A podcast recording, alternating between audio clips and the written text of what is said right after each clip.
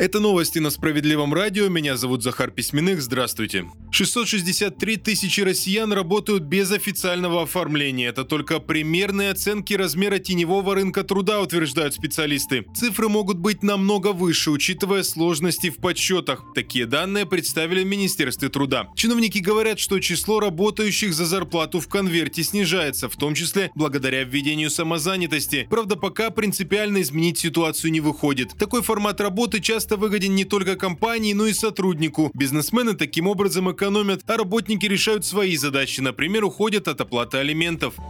Школьным учителям и медицинским работникам в сельской местности отсрочку от армии с такой инициативой выступили в партии «Справедливая Россия за правду». Соответствующий законопроект депутаты внесли в Государственную Думу. Лидер «Справедливоросов» Сергей Миронов рассказал, что часто получает сообщения из разных регионов страны, в которых жалуются на нехватку учителей и врачей. А призыв молодых специалистов в армию создает дополнительный дефицит кадров. Парламентарий напомнил, что в сельской местности молодые специалисты на вес золота и нужно способствовать тому, чтобы они не оставляли свои рабочие места.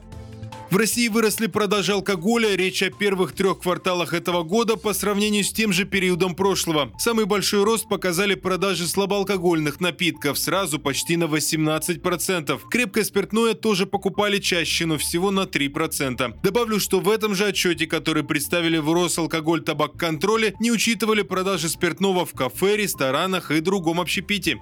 Продолжают выпуск новости Центра защиты прав граждан. Спасли от мошенников, сохранили деньги и почти раскрыли преступление. Это про наших правозащитников. На этот раз они помогли жительнице Ижевска. Ирине Замолуддиновой пришла досудебная претензия с требованием оплатить долг. Так женщина узнала, что на ней, оказывается, висит чужой кредит. Сама она его не брала. Шокированная таким раскладом, Ирина Замолуддинова сразу отправилась в полицию и в финансовую организацию. Правда, нигде, как рассказывает женщина, ей так и не помогли. Следующим шагом было обращение в Центр защиты прав граждан. Там изучили все нюансы и выяснили, что персональные данные Ирины Замалудиновой украли, а кредит на нее оформили прямо на сайте одной из микрофинансовых организаций. Банковская карта, на которую были перечислены деньги, пострадавшей не принадлежит, а в договоре указан не ее номер телефона. Чтобы быстрее решить вопрос, к делу подключили депутата Справедливороса Игоря Стрелкова. Он направил запрос в прокуратуру. Юристы Центра тем временем написали в финансовую организацию, выдавшую кредит. Только после После этого там признали, что именно Ирина Замулудинова ничего им не должна. Ну а правоохранительные органы начали уголовное расследование по этому делу.